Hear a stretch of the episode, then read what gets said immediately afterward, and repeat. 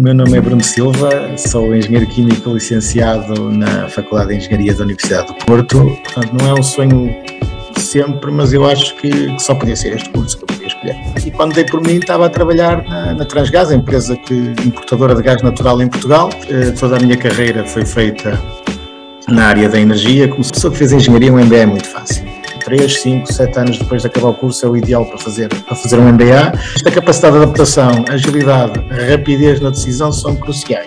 Há espaço para engenheiros químicos e haverá sempre espaço para engenheiros químicos. Quando a base é sólida, o resto vem, vem por acréscimo. Bom dia, o meu nome é Bruno Silva, sou engenheiro químico licenciado na Faculdade de Engenharia da Universidade do Porto, casado com um filho sou, já devem ter percebido o meu sotaque, sou, sou, do Norte, sou de origem de Barcelos. depois de tirar o curso em termos académicos, fiz, fiz um, um MBA em, gestão e depois, posteriormente, um mestrado em eh, processos de tomada de decisão. E em termos profissionais, comecei a, a minha carreira na, na, na, área técnica, na Transgás, depois passei para a área, como acabei para a Transgás, Sociedade Portuguesa de Gás Natural, depois acabei por, eh, com a incorporação na Galp, passar para a área comercial, fiz a minha carreira toda em, eh, no mercado de grandes empresas, no mercado empresarial e depois agora mais nos últimos anos passei para o mercado residencial, sempre, sempre na área da energia. Paralelamente, ou mais do que paralelamente, ao contrário, a minha, a minha prioridade durante muito tempo acho que era trabalhar para viajar, portanto sou um, o meu hobby é, é, viajar, sou um viciado em viagens e costumava dizer que trabalhava para ganhar dinheiro e dias de férias para conseguir viajar, infelizmente o Covid parou um bocado isto, mas já estamos, já estamos também na, na retoma e, e este é, é, é, o meu, é o meu percurso. Ok, Eu gostaria agora de perguntar o que recorda dos seus tempos de estudante. Esta é uma pergunta muito difícil. Eu, eu que recordo mesmo, mesmo, são, as, são os momentos fora das aulas, os convívios, as amizades que ficaram, todo, todo aquele ambiente académico extra, extra curso, eh, que foi o que mais me marcou. Eu não fui propriamente um estudante exemplar, digo hoje sem problema, eh, mas isso ajudou-me bastante também, porquê? Porque me ajudou a, a, responder sobre, sobre pressão aos exames, não é? Normalmente aflito, ui, que eu não, tinha, não estava preparado para o exame, vamos a correr estudar. Uh, recordo também alguma, alguns cadeirões, as cadeiras mais difíceis, algumas porque eram simplesmente difíceis a matéria e, e o eletromagnetismo ainda está aqui, ainda hoje não consigo perceber muito bem como é que sobrevivia aquilo. Outras porque alguns professores gostavam de fazer a cadeira difícil, mesmo aquilo não sendo difícil, também, também acontece, mas é um misto disto tudo, e quando hoje se fala muito na, na área da, da gestão de pessoas, nos, nos hard skills e nos soft skills, eu acho que este misto de, de, das experiências de quem sai de casa e, eu na altura saí de casa e fui morar para o Porto e, uh, e tem que sobreviver sozinho, as novas, as novas vivências em conjunto tudo, tudo, tudo a trabalhar soft skills em conjunto com, com, com, com os hard skills da, da, matéria em si, foram um, um percurso que, me, que eu acho que foi, que foi muito bom e que me deixou bastante preparado. Mais tarde, eh, lembro-me melhor, com outra maturidade, quando fui fazer o MBA e depois o mestrado, eh, porque a tal maturidade da minha e a da turma e o facto de estar a trabalhar e ter que fazer aquilo em pós-laboral uh, permitiu-me absorver bastante mais das aulas e dos próprios professores, também tinham outra abertura, uh, outra geração de professores também e, e que outra geração de alunos, uma, uma, absorver muito mais das aulas. E portanto é um, é um misto, acho que, acho que é um misto do que fica de, de, algumas memórias, mas, mas se querem que vos diga, passados, já não sei, 20 e qualquer coisa anos, o, o que fica mesmo são as lembranças, são, os, são as amizades, as coisas que perduram. Uh, seguir engenharia química sempre foi um sonho ou houve um momento em que percebeu que queria seguir engenharia? Eu fiz o secundário todo com a convicção de que matemática, física, biologia, alguma, alguns por aí era onde eu queria estar, mas sem saber exatamente o que é que eu queria. E fui andando até funilar entre duas coisas que não tinham muito a ver, engenharia química e, e biotecnologia. Na altura a biotecnologia era uma coisa nova, uma coisa sexy, e, e, estava a começar cá em cima, cá em cima no Porto e, e eu, eu, estava mais inclinado até para a biotecnologia. Mas depois comecei a pesar prós e contras, saídas profissionais e, isso acabou por, por me inclinar para a engenharia química. Portanto, não é um sonho sempre, mas eu acho que, que só podia ser este curso que eu podia escolher. E o que é que eu vou escolher a área de, da energia? Foi, foi o acaso, basicamente foi o acaso. É assim, eu tinha hum, um curso de Engenharia Química no Porto, significa ver a refinaria de Matosinhos, que agora recentemente fechou, como, como um sonho, era um sonho de qualquer engenheiro químico, ver química, pelo menos o meu era, eu nunca fui muito laboratório, foi mais de, de, de, química pesada, e ver um reator, fazer uma visita, ver uma coluna de destilação por dentro, espreitar lá para dentro de uma paragem, era uma coisa... E, e, e candidatei meu estágio lá e não fui aceito, portanto pronto, não fui aceito, fui comecei a responder, na altura respondia-se entrevistas pelo Expresso, as candidaturas de emprego apareceram no Expresso, não havia LinkedIn nem essas coisas, e, e respondi a uma, uma candidatura de uma coisa chamada Transgás, que eu não sabia bem o que é que era, e, e fui à procura, e quando dei por mim estava a trabalhar na, na Transgás, a empresa que, importadora de gás natural em Portugal, que depois acabou por ser incorporada na Galp, e portanto fui fazendo carreira na área da energia um misto por acaso, mas a minha primeira opção teria sido refinaria e energia também, mas calhou, aconteceu, felizmente. Que características deve ter um profissional para ter sucesso na sua área? Eu acho que não é só na minha área, acho que é em todas as áreas hoje em dia. Flexibilidade, muita flexibilidade, capacidade de adaptação, agilidade e persistência. Nós hoje em dia vivemos no setor da energia em particular, mas não só, o mundo está a mudar muito depressa e nós temos que e nós temos que nos adaptar muito depressa, perceber as tendências do, do que é que está a acontecer e, e, e, responder rapidamente. A tecnologia está a evoluir com uma velocidade incrível, tudo o que tem a ver com, com, com dados, com, com, novos métodos de tratamento, o, cloud services que agora estão por todo lado, uh, o, o IoT, tudo isto está, está, está a fazer todos os setores mudarem muito depressa. Portanto, este, esta capacidade de adaptação, agilidade, rapidez na decisão são cruciais. E, e depois, numa segunda, numa segunda derivada, é capacidade de liderança, porque uma pessoa quando começa a trabalhar, normalmente não, não, não vai para líder em condições normais, mas depois tem que aprender e trabalhar os skills de liderança e, eh, e esses parte deles são inatos, mas a minha, a minha parte é trabalhável e, portanto, é, é o fazer este caminho com, com, com, sempre com formação contínua, mas, mas sempre com, com perspectivas de, de, de, aprendizagem on the job, de aprender com os outros é, é, é crítica. E, e, aí é um conselho que eu, que, eu, que eu dou muitas vezes, mesmo quando aparecem uh, no, no, na empresa recém-licenciados, é aprendam, aprendam com os mais velhos, mas com, escolham bem as pessoas com quem querem aprender. Alguns é melhor não aprenderem com eles, mas, mas, mas encontrar uns mentores e, e segui-los, ter essa capacidade também é, também é bastante importante. Qual o projeto em que mais se orgulhou de participar, se puder partilhar? Olha, há um projeto onde eu estou agora que me, que, que me orgulhou muito, que, é que é, eu, fui, eu estava na área do, do, do, do, do mercado, estava a trabalhar no mercado empresarial, já na área comercial, e, um, e fui desafiado para ir para o mercado residencial de eletricidade e gás natural da Galp. Numa altura muito, muito difícil, uma altura em que nós tivemos problemas significativos nos sistemas de informação, tínhamos uma qualidade de serviço pouco recomendável uh, e precisávamos de, de, fazer uma mudança grande.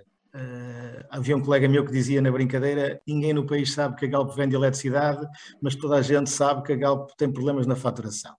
Era uma coisa horrível que tinha mesmo que ser mudada e, portanto, quando me, quando me chamaram para este desafio, o negócio estava em queda, com resultados económicos bastante negativos e ia, ia começar uma grande transformação. Eu entrei nessa altura, fizemos uma, uma grande equipa, fez uma grande transformação, mudamos de A a Z todo o negócio, desde os sistemas de informação, prestadores de serviços, contact centers, equipas, tudo construído de raiz para, para termos uma, uma estrutura sólida, capaz de dar alguma, capaz de dar qualidade de serviço aos nossos clientes. E quando nós, ao fim de ao fim de um ano e meio, dois anos, as coisas começaram a inverter-se e a melhorar, mas quando nós finalmente conseguimos chegar a resultados económicos interessantes e, ao mesmo tempo, com uma qualidade de serviço boa e a carteira de clientes a crescer foi, foi, foi chegar ao fim do ano, olhar para trás e dizer: Uau, trabalho duro, mas valeu a pena. Juntando a isto, e eu encontrei uma equipa pouco bastante desmotivada, para, para, ser sincero, bastante desmotivada. Era uma área onde não atrativa na empresa e neste momento passou a ser uma área onde as pessoas querem trabalhar, que é procurada quando há, quando há vagas internas. Portanto, este misto de ter invertido, o, um, invertido a tendência do negócio que estava muito complicado e torná-lo atrativo para as pessoas quererem trabalhar nele é, é, um orgulho muito grande e é um orgulho, não é só meu, foi uma equipa grande que, fez isto, mas eu estava lá e, portanto, para mim é, é um marco, é um marco importante. Como vê a transição energética como parte da solução para as alterações climáticas? Esta é a pergunta do milhão de dólares. A transição energética é uma inevitabilidade, não é? Temos mesmo que fazer a descarbonização e fazê-la depressa. E a componente da produção de, de, de, carbono vindo da energia é uma componente, como é óbvio, bastante, bastante relevante. Este setor vai ter que fazer uma, vai ter que fazer a grande a maioria do, do caminho de, de, desta transição energética. Mas temos que fazer, temos que fazer esta transição sem disrupções no mercado. Vocês uh, não se lembram, eu também não, mas os meus pais lembram-se de apagões, da, da, rede elétrica a falhar, ninguém tinha aquecimento em casa e, portanto, é muito fácil falar de baixar as emissões de carbono, mas efetivamente ninguém quer perder o conforto que tem hoje, ou pelo menos uh, uma, uma parte significativa do conforto que tem hoje. E, portanto, este equilíbrio entre garantir as necessidades no curto prazo, ao mesmo tempo que se faz a transição gradual, mas rápida, é que é o, é o grande desafio. Posto isto, é óbvio que a transição da combustão da, da, combustão para o renovável é uma inevitabilidade. É um risco hoje em dia dizer que uma coisa é inevitável, o mundo dá tantas voltas e há tecnologias que vão e voltam, e, mas eu acho que neste caso podemos dizer que sim. E aí as alternativas à combustão, neste momento, o que se perspectiva será sempre a eletrificação e o hidrogênio. Hidrogênio verde, não é? A eletrificação vai ter sempre um papel central na casa, na casa das pessoas. Nós temos o tema da produção local, já bastante difundido no país, os, os painéis fotovoltaicos para produção para autoconsumo, mas a partir daqui eh, há um mundo de coisas que se podem fazer e que podem reduzir eh, a pegada, a pegada carbónica da, do consumo de energia. Estou a falar das, das, das, redes partilhadas, das smart grids, onde um conjunto de pessoas eh, produz para uma pool e o que, e o que sobra é, é, é, vendido, é vendido à rede. Depois poderemos no futuro ter o chamado vehicle to grid, que é juntar, usar a, uma, uma, frota de, quando o carro elétrico for muito relevante na, no parque automóvel, juntar a usar as baterias dos carros elétricos como armazenamento da própria rede e não só para o carro, e portanto fazer, fazer essa gestão. O tema das baterias em casa, todo este paradigma, todo este paradigma vai mudar. Mas aqui o caminho é a energia vai ser, vai ser muito alavancada em dados, em software, tudo isto vai ser crítico para conseguir gerir e balancear uma rede elétrica com milhares de produtores, milhares de consumidores em contínuo e com a garantia de que uma rede elétrica não pode estar desbalanceada uns segundos, senão, senão vai abaixo e falha e temos, e temos problemas. É certo que vamos ter sempre backups térmicos para garantir momentos em que não haja produção renovável, mas a minha convicção é que vão ser mesmo backups e que no essencial vamos conseguir fazer esta transição. Em particular, depois, em, em alternativa, depois, ou em paralelo, mais, mais do que em alternativa, em paralelo, o hidrogênio também está a ganhar uma relevância cada vez maior, uh, e o hidrogênio aqui com um papel mais importante na indústria e nos transportes. Nos transportes com veículos pesados movidos a hidrogênio, no caso da indústria, com a injeção também de hidrogênio nas redes atuais de gás natural. Eu não sei se vocês sabem, mas em Portugal está para começar a um projeto em que vão injetar, vai ser injetado ainda este ano ou no início do próximo ano hidrogênio na rede de gás natural num conjunto de habitações no Seixal, salvo erro, para perceber o comportamento real da rede, mas os clientes vão, vão começar a consumir parte de gás natural e parte de hidrogênio na, em casa sem, sem grandes impactos na sua, no seu dia a dia. Portanto, este caminho entre a eletrificação e o hidrogênio vai, vai, mudar, vai mudar o paradigma da energia, da energia no mundo. Na resposta a esta pergunta anterior, falou em Data Analytics. Como é que acha que a análise de dados se enquadra nos planos que são feitos a curto e a longo prazo no que toca à transição energética? Os dados hoje são críticos e, e para, todo, para todos os negócios. Não é difícil perceber, por exemplo, que o, a Booking e a Airbnb mudaram completamente o paradigma da hotelaria sem um único hotel. A Uber, sem um único táxi, mudou o negócio dos táxis, não tem um único táxi. A Spotify, a Netflix, Waze, tudo isto são todas estas plataformas apenas de software, de utilização de dados, conseguiram mudar negócios inteiros, não é? E, portanto, os dados e o software vão ser, vão ser críticos em qualquer negócio e no tema da energia também não, é, não há de ser diferente. Duas vertentes. Uma vertente, Data Analytics para gerir o negócio. Hoje em dia, cada vez mais em, set, em, todos os setores, mas num setor em grande, energia, em grande mudança, como é o setor da energia, uh, os, é preciso agir depressa, é preciso analisar depressa, decidir depressa e corrigir depressa. E isto só se consegue com dados em tempo real, tratamento de grande quantidade de dados, inteligência artificial para nos ajudar a, a, a recolher os insights mais depressa, para conseguirmos decidir melhor. E este, isto só se consegue com fantásticas infraestruturas de dados e, isto é muito, parece fácil de fazer, mas numa empresa, seja ela, uma startup pode ser mais fácil porque é construída de raiz para isso, mas uma empresa com legacy grande é muito complicado porque as, as bases de dados estão em 7, 8, 10 sistemas de informação diferentes, cada um com um formato diferente. Cada pessoa tem mais uma base adicional, um Excel no seu computador, parte dela é comum, parte dela não é. Garantir que os dados estão, têm qualidade, estão armazenados no sítio certo, uh, o controle de qualidade feito e acessíveis é todo, é todo um desafio e em todos, em todos os setores, isto é transversal a todos os negócios, não, não tem só a ver com a energia. Mas na energia o caminho é, é idêntico. Para terem um exemplo, hoje mais, mais ou menos metade do que pagam de fatura de energia em casa são taxas, tarifas de acesso e impostos. O que, é que são as tarifas de acesso de eletricidade? São, é o que se paga, a portagem que se paga pelo uso das redes para trazer eletricidade do sítio da produção para o sítio do consumo. Além disso, há perdas na rede elétrica significativas em todo este processo. O que é que se, o que é que se prevê, já, já, já há pilotos a funcionarem com alguma escala uh, no mundo, o que é que se prevê que vai acontecer muito rapidamente? Vamos ter as, as smart grids, onde cada pessoa pode ter o seu, o, o, pode ter o seu, um, o seu a sua produção no, no seu telhado de energia elétrica eh, toda a energia que não consome pode ser vendida à rede, mas em vez de ser vendida à rede, pode ser vendida ao vizinho do lado. E esse vizinho do lado, como não usa as, as, as redes, toda a rede de, de, desde, desde a central de produção até casa, não vai pagar essa componente, ou pelo menos não a vai pagar toda, e a não a pagar toda vai ter energia mais barata, o que rentabiliza o, um, o que rentabiliza o, um, o, investimento dos painéis solares mais rapidamente. Ou então um exemplo ainda mais fácil, tem um condomínio, um prédio, quem mora numa cidade, não há de faltar muito para se conseguir cobrir o telhado do prédio com painéis solares. Primeiro, a energia toda é, é, do condomínio, é gasto para alimentar o condomínio, o que sobra é vendido um a um a quem precisar em cada momento, em cada uma das frações do, do, do, do condomínio, sem pagamento dessas tarifas de acesso, e o restante é vendido à rede e, portanto, será uma fonte de rentabilização e de poupança energética muito relevante.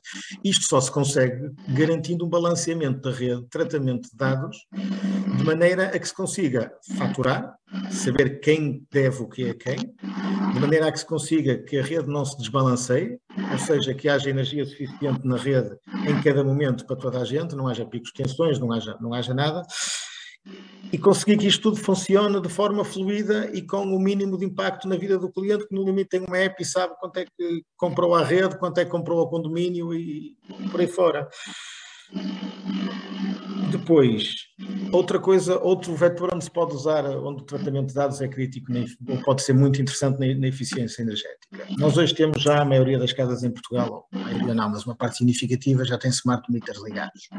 Já há uh, algoritmos a trabalhar, empresas no mercado a trabalharem um, a recolha desses dados e conseguem, essas empresas conseguem identificar a pegada de cada eletrodoméstico dentro de casa e identificar preventivamente falhas Imaginem, vocês estão em casa, recebem uma mensagem de uma aplicação a dizer o seu frigorífico está, está a variar, está a gastar o dobro do normal, uh, sugiro que tenham cuidado, ou que chamem um técnico, ou então o seu frigorífico está a gastar X, X euros, X kilowatts por dia, o normal de uma família da sua dimensão é Y, e se comprar um, um A++, consegue uma, rentabilizá-lo em dois anos.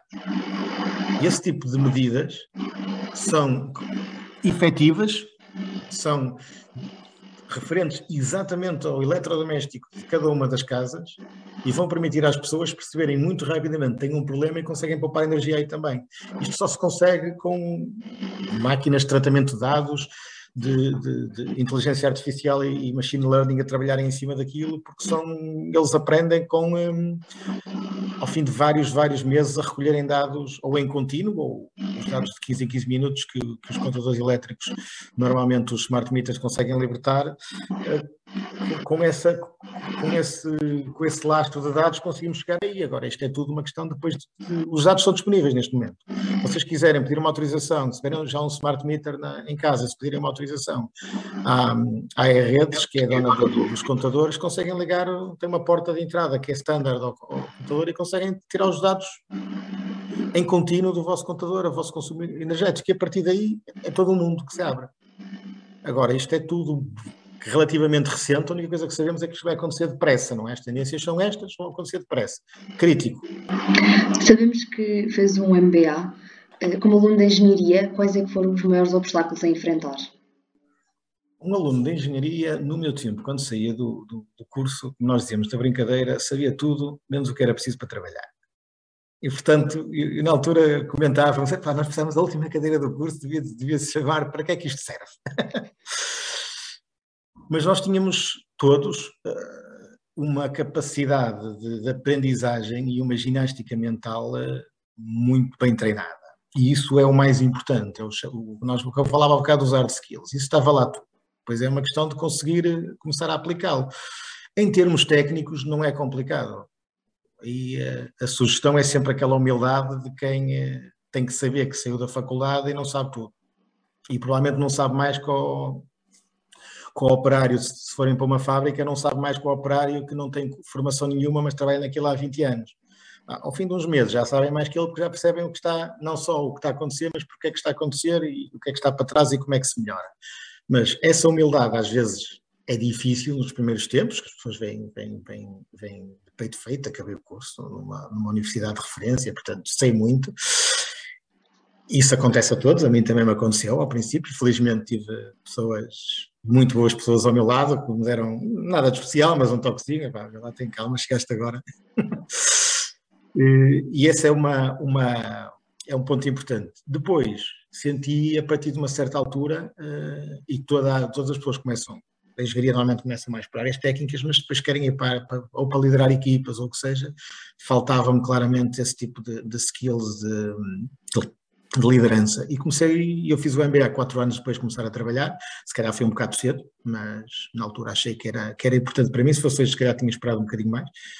Não que não tivesse preparado, mas levava mais background do meu lado, uh, mas senti falta desse conhecimento na área da, da contabilidade, da economia, o que é que é um, um, um plano de negócios, zero de marketing na altura, ou praticamente zero de marketing, direito nem pensar, umas cadeiras de direito chatas como tudo, mas dão muito jeito para quem quer fazer mais do que uma, do que uma carreira puramente técnica, é, é sempre importante. E, portanto, esse, esse, comecei a sentir necessidade de algumas valências hum, não de engenharia, e por isso meti-me a fazer o MBA, porque achei que, que, que era o... Hum, que era o, o caminho certo para, para fazer isto. Uh, depois perguntam, mas é fácil um MBA?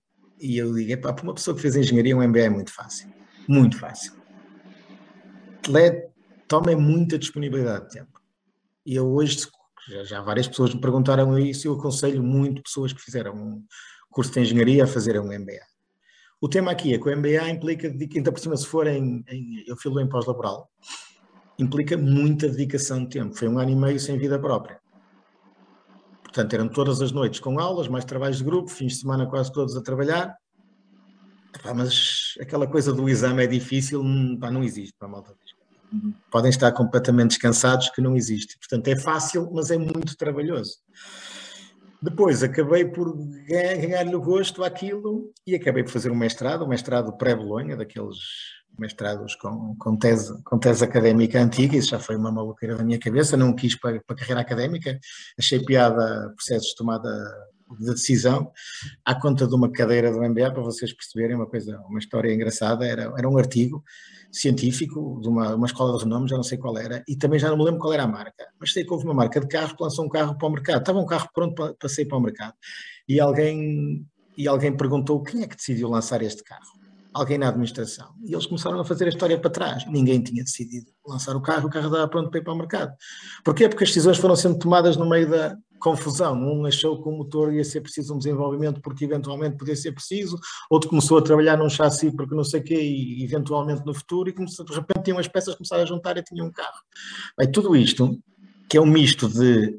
Porque os processos de tomada de decisão têm muito de da engenharia lá por trás também, não é? Portanto, aquilo é possível, é possível mapear aquilo tudo e, e, portanto, é começar a fazer carreira e é perceber que as peças se juntam todas. E eu acho que isso foi o que mais me divertiu neste percurso no MBA e, e, e depois no mestrado. Uh, quais pensa serem as vantagens de fazer um MBA? Ah, basicamente duas. Uma é currículo, acho que é uma peça importantíssima no currículo de um engenheiro que queira, que não queira ficar na área técnica, puramente técnica toda a vida, porque pode querer, há carreiras para isso, mas quem quiser fazer uma carreira não hum, quem quiser fazer uma carreira numa área não apenas técnica, no limite vai acabar a liderar equipas técnicas e, portanto, tem essa vantagem no currículo, facilita bastante e, e, e permite o, o, adquirir valências, valências muito relevantes e diferentes, o que eu falava há bocado, economia, contabilidade, recursos humanos, direito, técnicas de liderança, marketing, uh, tudo isto são valências que algumas já estão no curso, nos cursos de engenharia, mas de forma muito, muito superficial, e que são importantes uh, e que são importantes reforçar, e por isso é que eu digo que 3, 5, 7 anos depois de acabar o curso é o ideal para fazer, para fazer um MBA, porque já aprendemos alguma coisa e já sentimos necessidade de outras destas valências e quando nós sentimos necessidade das valências faz muito mais sentido aprendê-las. Além disso, o networking nestes cursos é sempre super relevante, o networking hoje é, é super relevante. Se falarem com alguma consultora da RH, eles vão dizer que 80% dos cargos de gestão de topo em Portugal são, são escolhidos por networking. 70 ou 80 já me deram este valor, portanto é uma grande maioria deles são escolhidos por networking, não há, não há anúncios, muitas vezes nem passa por consultoras de, de consultoras de RH eh, e portanto o networking é, é, muito importante, porque normalmente quem vai fazer os MBAs são, são, são, são, são pessoas de, de, diferentes áreas, mas querem carreiras de, de, de, liderança no médio prazo e, portanto, depois fica, ficar com esses contactos também é muito relevante. Portanto, é melhorar o currículo, networking e, e garantir mais valências. São estas as três vantagens do MBA. Há alguma área da engenharia que gostasse de experimentar ou que ache interessante? Eu experimentar neste momento já, já não posso dar, a, dar a, esse, a esse luxo, porque lá está, eu abandonei a carreira técnica ao fim de quatro anos de carreira e comecei a gestão da área técnica primeiro, depois passei para a área comercial e, e, e tornei-me um engenheiro não praticante, como eu costumo dizer na brincadeira, mas, mas a base está, está cá toda. Mas sempre tive um fascínio pela engenharia biológica, pelos temas do, o corpo humano, como é que as coisas funcionam, como é que a engenharia pode ajudar aí. E, na altura, quando olhava era biotecnologia, não havia ainda, se bem me recordo, curso de engenharia biológica aqui na, na minha zona, mas, mas era, um, era uma das coisas que me ficou, não digo que ainda, que ainda lá vou experimentar, mas que mas ficou o fascínio pela, pela engenharia biológica mais do que outra coisa. Como vê a engenharia química hoje e daqui a 10 anos em Portugal? Ah, eu acho que há, há, sempre espaço para a engenharia química em Portugal. A química, hum, em, a química não, toda a engenharia em Portugal uh, tem passado por momentos difíceis. A crise não ajudou nada e correu com, há 10 anos ou 12, correu com os engenheiros civis todos. fechou agora a refinaria aqui em, em Matosinhos e, portanto, foi também um, um rude golpe para, para, para, muitos engenheiros que lá estavam e que poderiam almejar ir para lá. Uh, mas eu continuo a achar que há, que há espaço, há muito espaço para, para, para, para a engenharia química. O tema do hidrogênio vai explodir. As refinarias de lítio vão acabar por aparecer. Portugal tem muitos recursos de lítio e, portanto, vão acabar por aparecer refinarias de lítio. Um, eu estou convencido que, vai, que, que eu estou, não é estou convencido, tenho a esperança que a indústria portuguesa volte a, a, a, crescimento e se volte a produzir mais em Portugal do que propriamente ser um destino turístico. E para produzir é preciso, é, é sempre preciso engenheiros. E esta tendência do comprar local, que, que está a ganhar escala no mundo inteiro, uh, pelo tema da, da, descarbonização, pelo tema da, da, sustentabilidade, vai, pode, pode também permitir que haja mais indústria em Portugal e, e mais espaço para engenheiros químicos em, em, Portugal. Mas mais do que isso, o que eu acho hoje, e ainda há há pouco tempo com, com um afilhado meu que está quase a ir para a faculdade, eu falava com ele e dizia-lhe, pá, tu não tens nada, tens que ir para a Engenharia Química, porquê? Porque é o curso que tem mais saídas, é o curso que te dá a base, agora aparentemente há quem diga que estão em Engenharia Industrial ainda é mais, ainda é mais abrangente. Mas eu hum, tenho algumas dúvidas. Eu, eu acho que é, é, é a base. Há espaço para engenheiros químicos e haverá sempre espaço para engenheiros químicos, porque um engenheiro químico pode estar na química pesada, pode estar no laboratório, pode estar numa área comercial, pode estar uh, numa área hospital de saúde, pode estar em todo lado, porque um, o background é tão bom e tão forte que espaço haverá sempre.